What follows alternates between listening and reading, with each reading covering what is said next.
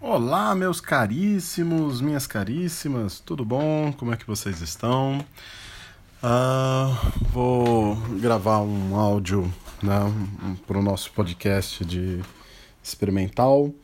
Dessa vez eu vou fazer uma coisa um pouco diferente. Eu vou acompanhando os slides, né? E vou comentando os slides ao mesmo tempo que eu vou falando sobre o a, a disciplina, a matéria, né? Uh, Para facilitar a nossa conversa, eu coloquei uma numeração nos slides, né?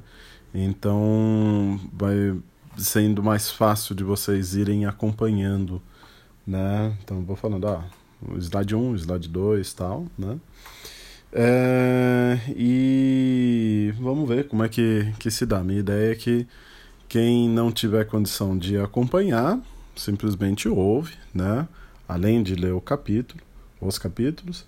E quem puder acompanhar, vai, vai ouvindo, acompanhando né, o, os slides para tentar ser um, um apoio a mais, ok? Bom, muito bom. Então, esse, uh, os dois capítulos estão falando de condicionamento, né? A velha história do inato e aprendido, né? E começa com uma definição bem simples, né? Falando sobre estímulo. Estímulo como uma mudança no ambiente e a resposta como uma mudança no organismo, né? Então, algo acontece no ambiente que gera uma reação no organismo. Esse é algo que muda no ambiente, a gente está chamando de estímulo. Então veja que é uma, um termo bastante geral, né? Algo que acontece no, no ambiente, assim como a resposta, né? Que o organismo acaba fazendo.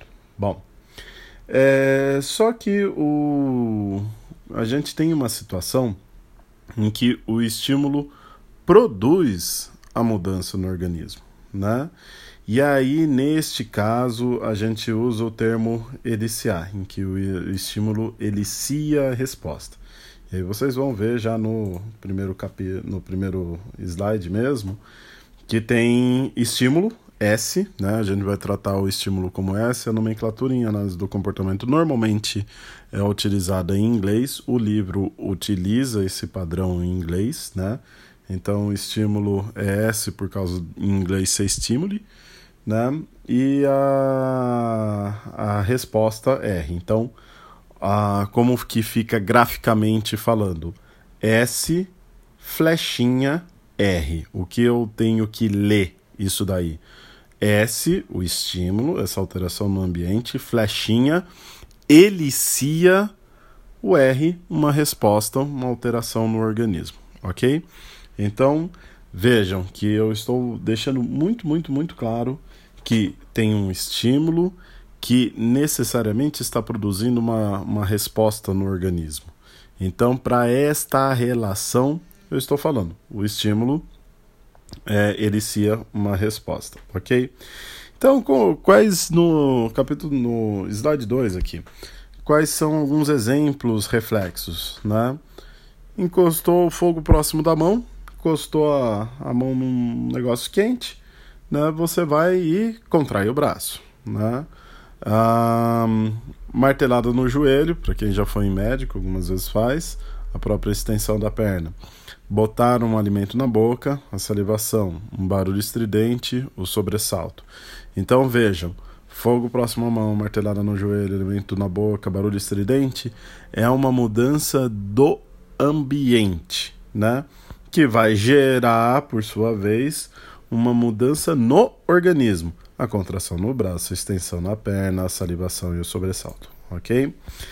É, depois vocês vão ter até um, um, uma tabelinha, né, tabela 1.2, né, que ela traz uma uma a possibilidade de vocês treinarem né, o que, que é estímulo, o que, que é resposta. Então, por exemplo, cisco no olho.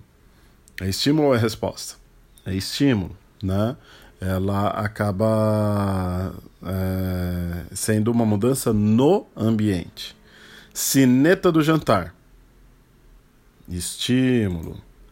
Ruborizar-se, o famoso ficar vermelho.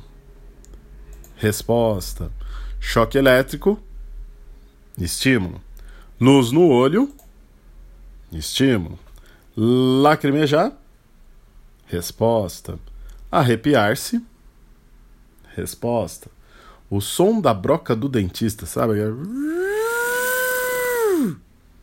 Estímulo. Aumento da frequência cardíaca. Resposta. Contração pupilar. Resposta. Suar. Resposta. A situação embaraçosa. Estímulo. Cebola perto do olho. Estímulo. Comida na boca. Estímulo. Piscar. Resposta. Salivar. Resposta. Ok?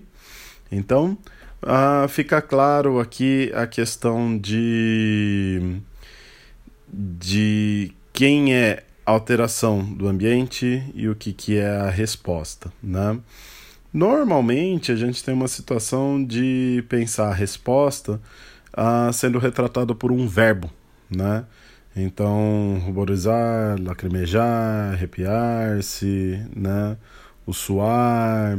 Então, muitas vezes é fácil. É claro que a gente vai ter algumas situações do tipo contração pupilar contração né, é, pupilar não está escrito na, na, como um verbo, mas não deixa de ser uma resposta, ok?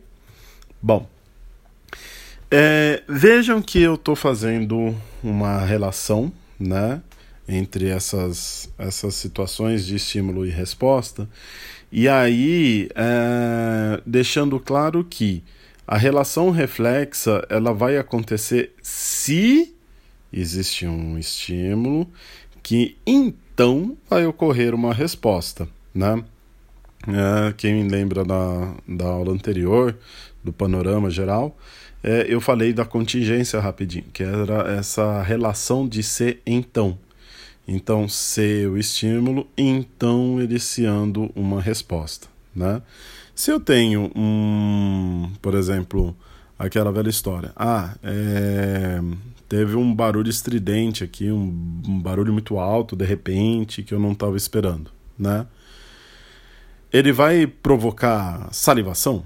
Não, provavelmente não, né? Porque salivação são outros estímulos que precisam acontecer, né? Aí não tem uma contingência. Agora, eu dei um pulo, né?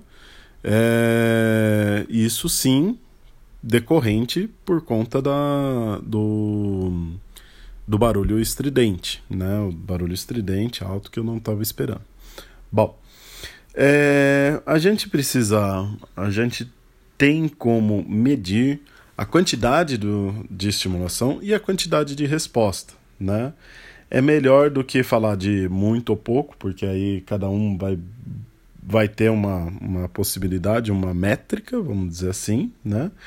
E vocês ah, a gente consegue deixar um pouco mais objetivo. Isso, isso é especialmente importante em situação de pesquisa, né?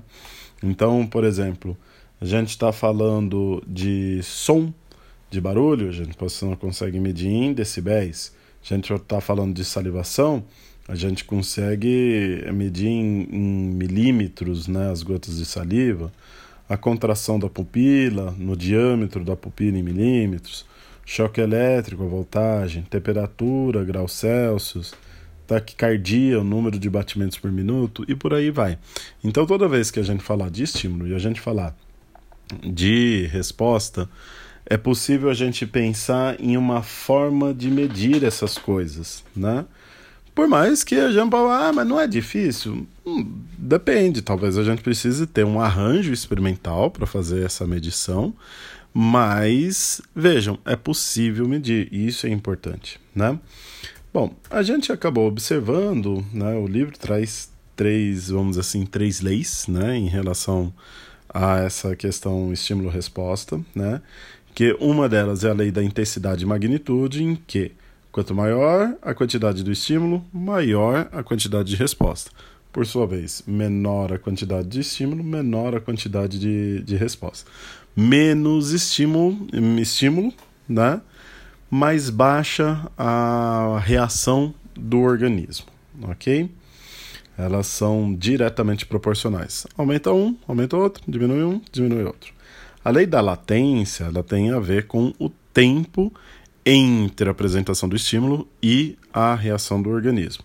E aí, nesse caso, quanto maior o estímulo, menor a latência, menor o tempo de reação. Né? A pessoa reage mais rápido. Né? E por sua vez, quanto menor o estímulo, mais devagar, maior a latência da resposta dela. A lei do limiar, em aquela situação de eu preciso de uma quantidade determinada de estímulo para provocar uma reação. Abaixo disso, eu não vou ter uma reação do organismo, ok? Bom, uh, algumas outras coisas também acabam sendo importantes nesta relação de estimulação e, e resposta do organismo. Então, vocês vão ver no capítulo, no slide 7, vários. Um, vários memes, né? De que normalmente a galera manda no WhatsApp, né? Então, o gatinho bravo, segunda-feira, né? O bebê com aparelho de ginástica, segunda-feira todo vapor. Aí o um outro gatinho debaixo de coberta preguiçosa, dá-me força, senhor. Ah, o Garfio com a segunda-feira, né? Bebês com segunda-feira e tudo mais. E aí você tá lá no grupo da, da família todo mundo manda alguma coisa relacionada à segunda-feira, né? Esse tipo de estimulação, muitas vezes, ele pode gerar dois caminhos. Um é aquele caminho, vamos dizer assim, I don't care, né? Eu não me importo, não tô nem aí, que é aquela coisa assim da habituação. Ela vai diminuindo de intensidade. Você pode até se incomodar, né? Mas depois recebeu tanto, tanto, tanto, tanto, que aí o que, que acontece? Você se habitua aquilo lá. Aquilo lá passa a não, não ter o mesmo efeito em você. Né?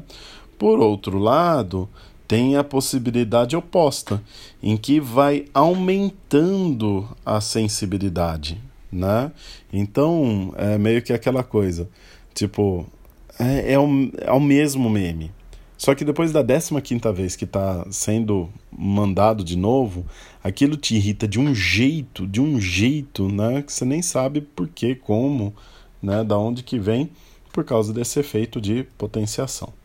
Bom, elas vão sempre depender de uma série de coisas, vai depender da magnitude, do intervalo de apresentação, tipo de estímulo.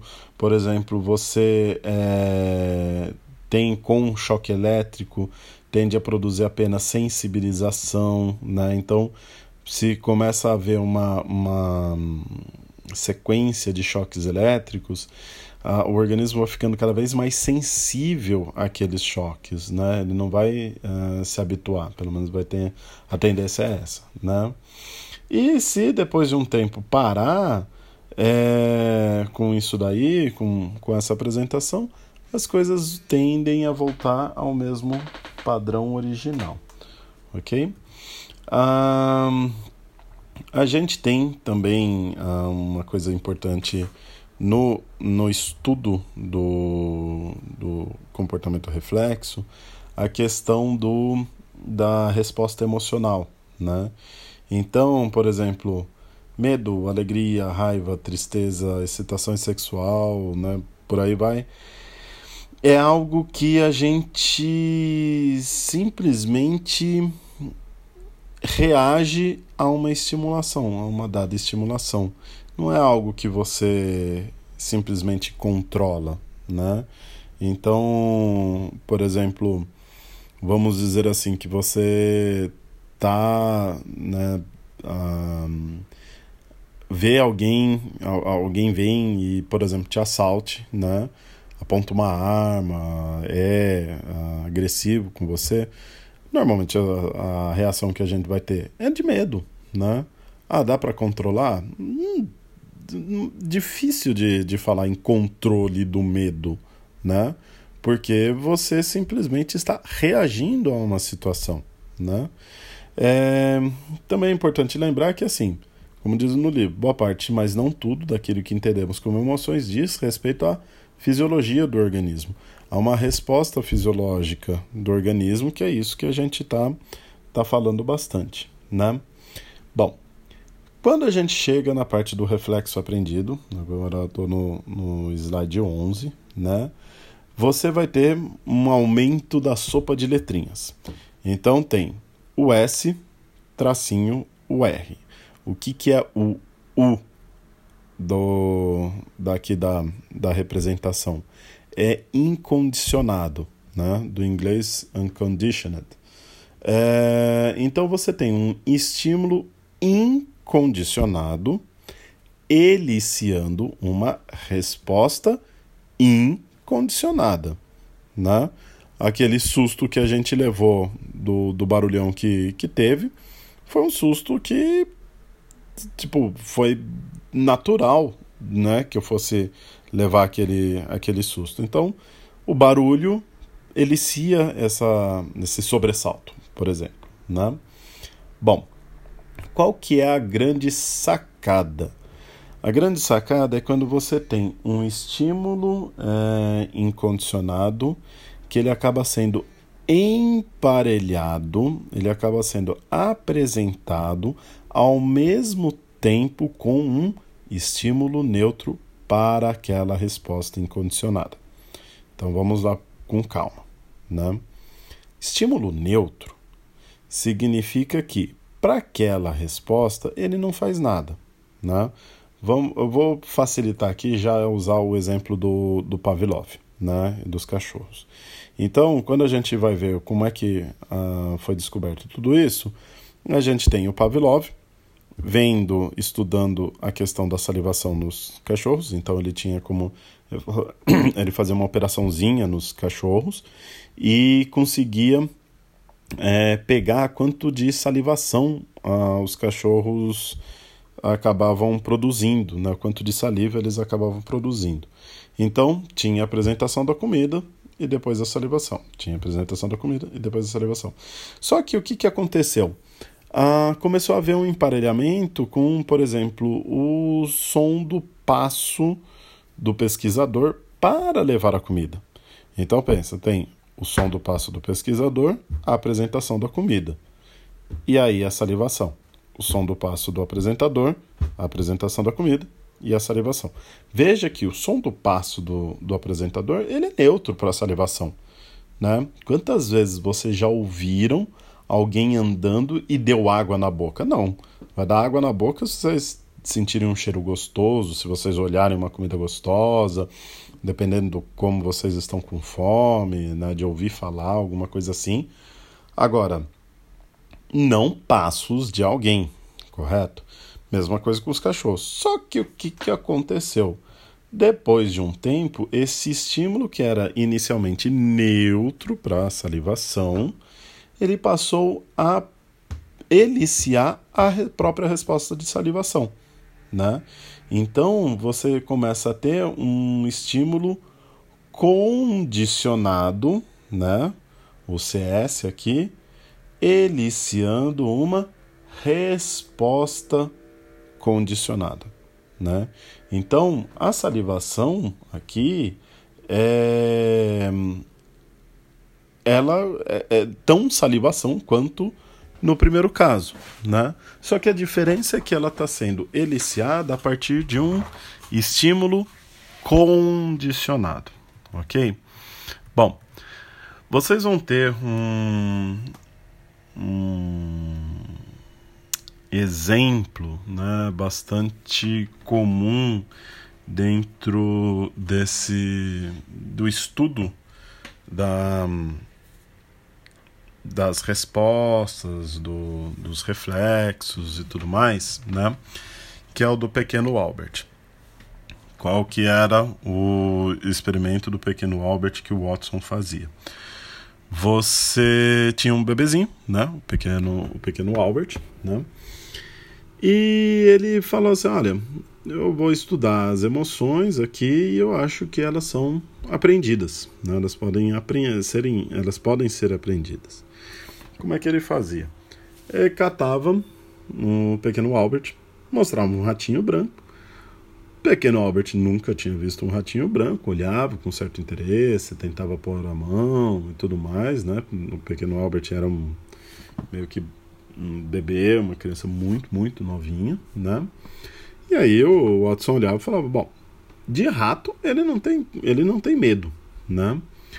Vou fazer então um experimento. Então ele apresentava o rato e malhava um pedaço de ferro atrás do, do, do pequeno Albert. Imagina você batendo né, num pedaço de ferro, sei lá, com um martelo, uma marreta, aquele barulho estridente, alto, né, atrás de você, né, quando havia a apresentação do ratinho. Ele fez isso algumas vezes, ou seja, ele emparelhou o ratinho, que era inicialmente neutro, né, com essa experiência de do susto, né? O que, que aconteceu? O pequeno Albert começou a ficar com medo do rato. Ele começou a apresentar uh, comportamentos de, de fuga, de choro, né? Quando o ratinho era apresentado para ele mesmo, mesmo com uma situação de não não estar tá sendo mais malhado o ferro atrás dele, né? Então, o que, que o Watson concluiu? Olha, é, eu ensinei o pequeno Albert a ter medo, a apresentar a resposta, uma resposta fisiológica, né? uma emoção de medo. O que ele notou também foi o seguinte, que além do rato, que seria o estímulo inicial, o pequeno Albert começou a também ter medo, por exemplo, quando era apresentado um coelho branquinho, né? ou o experimentador colocava uma barba branca, alguma coisa assim, ele continuava com uma resposta de medo. Né? A isso foi chamado de generalização respondente. Né? Eram estímulos neutros, também, igualmente neutros, e que eles não foram apresentados mais por guardar uma, algum tipo de propriedade com o estímulo que foi condicionado, ele acabava adquirindo também, mesmo com uma força um pouco menor, essa, essa situação. Então, a gente tem muito aquela situação de, por exemplo, uma barata. Né? Você vai pensar na barata, meu, é, é, insetão nojento, tal, preto, né? Que não necessariamente as crianças não vão ter medo da barata. Mas o que, que acontece? Aparece uma barata e qual que é a reação do pessoal da, da casa?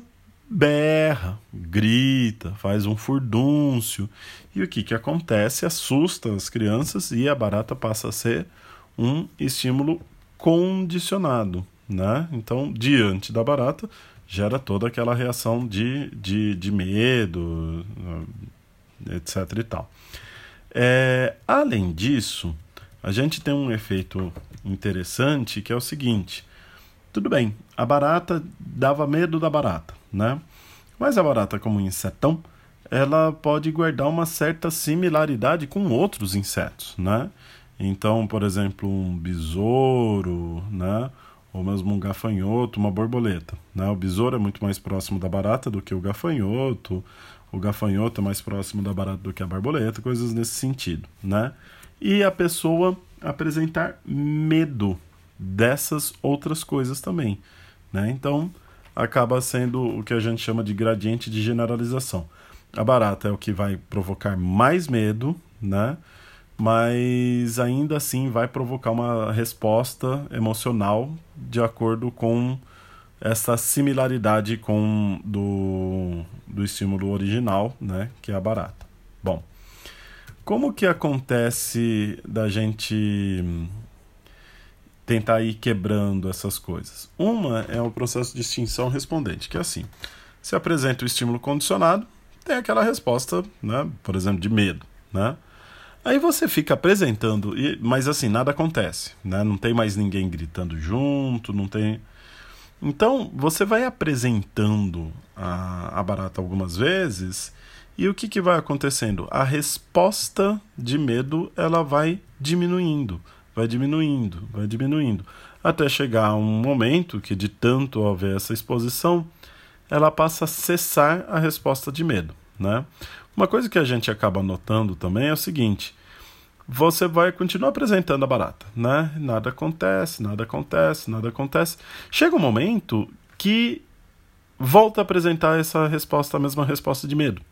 Numa, numa vamos dizer assim, quantidade, numa intensidade muito menor do que originalmente, mas acontece. E esse acontece, tipo, é algo empírico que a gente descobre empiricamente, simplesmente volta de repente, sem mais nem menos.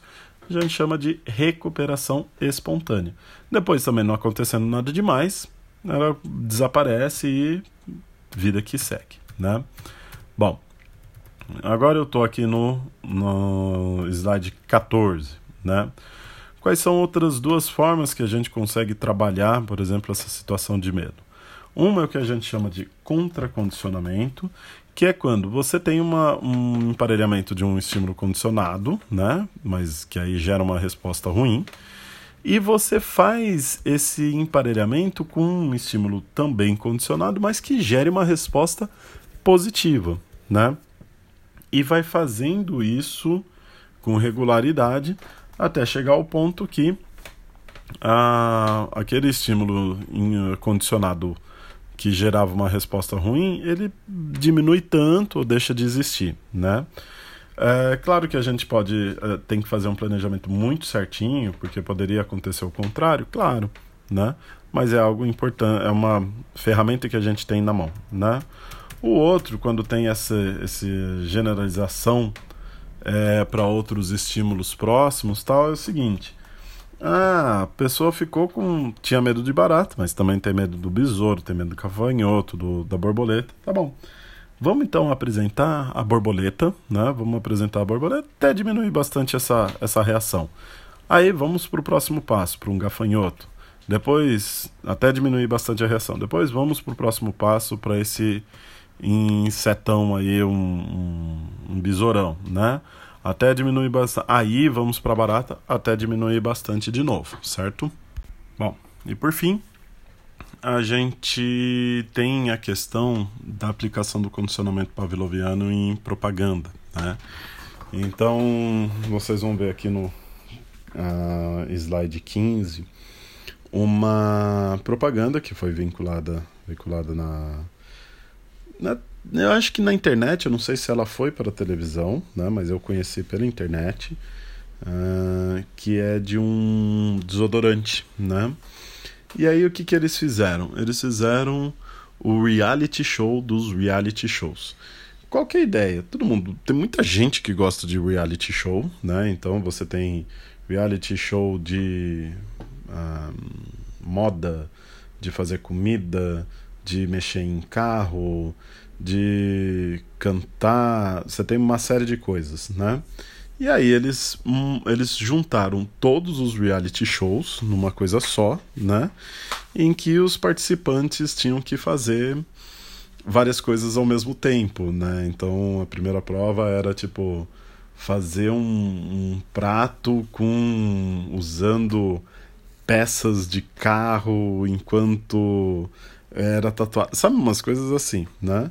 E é uma, uma, uma, peça bastante engraçada, né? Uma peça maior e tudo mais. E aí você fica assim, nossa, mas e aí? Desodorante, cara. O que, que tem a ver desodorante com um tipo de, de propaganda dessas?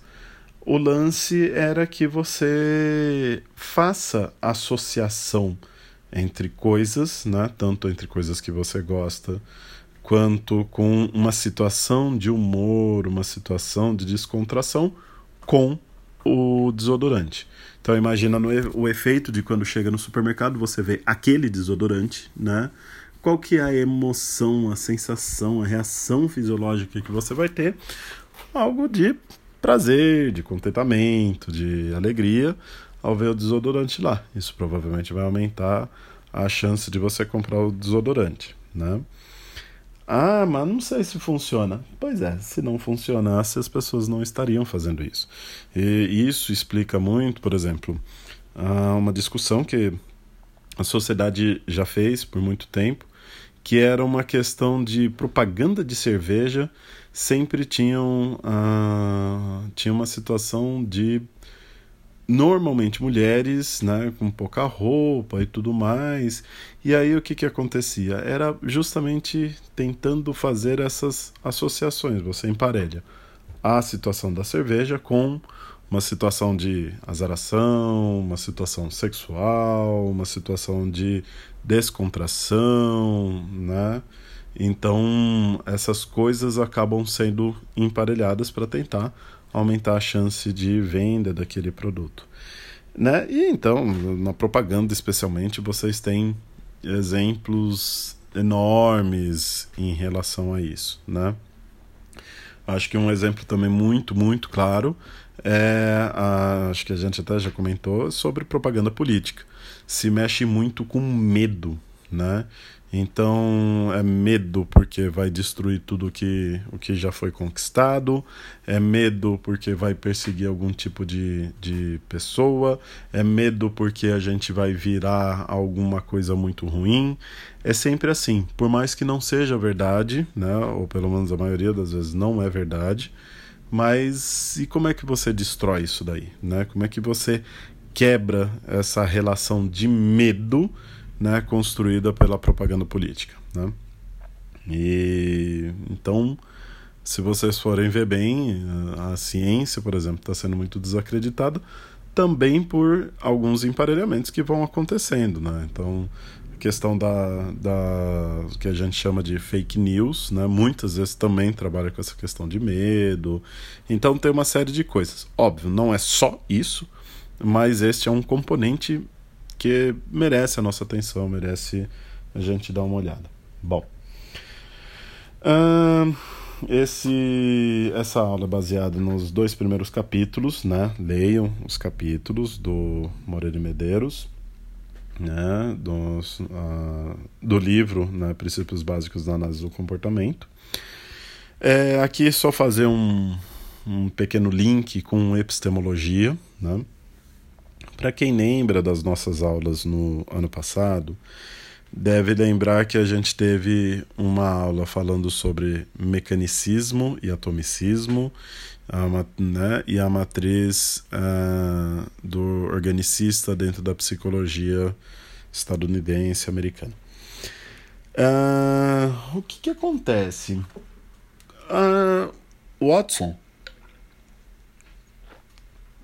e Pavlov, né, eles são colocados especialmente dentro de uma visão atomicista e mecanicista, né? O atomicismo na situação de você decompor totalmente o ambiente, né? Nos seus nos seus produtos mínimos, né, psicológicos, vamos dizer assim, para a gente olhar, então, o que, que é o estímulo? Né? A gente decompõe o, o ambiente como um todo até aquela alteração que vai provocar a resposta, né? que vai iniciar a resposta. Então, aqui fica muito clara a ideia de, de, uh, da matriz atomicista. E você vai ter também a matriz mecanicista, que é algo, vamos dizer assim, automático. Né? O, o estímulo elicia a resposta. Né? Como vocês uh, deve imaginar, algumas vezes a análise do comportamento é comparada com uma psicologia do estímulo-resposta, só que a ideia de estímulo e resposta do Skinner, uh, do behaviorismo radical, que vai ser um, ela vai ser colocada dentro do organicismo, né, na, dentro da psicologia americana, é, é bastante diferente dessa regra rígida atomicista e mecanicista. Então, por exemplo, a gente não vai trabalhar com uma regra rígida de estímulo-resposta, estímulo-resposta, né? Isso no operante. Aqui a gente ainda está falando, esse respondente, a gente ainda está falando de uma situação de estímulo-resposta, basicamente. Ela pode ser tanto inata, né? Quanto aprendida. Né? E é esse o grande lance. Então, é, entender esses dois esses mecanismos nos ajuda a entender o que vai vir depois. Mas vejam, isso é uma parte razoavelmente pequena de tudo que é análise do comportamento, mas é uma parte também importante para a gente entender. E, por exemplo, quando a gente for trabalhar na clínica, quando a gente for olhar alguns fenômenos, como, como que quais estímulos eliciam quais respostas emocionais, por exemplo, é sim algo muito importante para a gente olhar, né? Para a gente entender o que está acontecendo, para a gente pensar em estratégias diferentes ok? Uh, espero que tenha ficado claro a aula. Aguardo um feedback de vocês de como foi essa minha tentativa de ir acompanhando a aula conforme uh, acompanhando pelos slides, né, conforme fosse falando aqui no podcast. E espero que o mais brevemente possível nós podamos, possamos nos encontrar novamente, certinho? Um grande abraço a todos vocês, se cuidem, até a próxima. Tchau, tchau.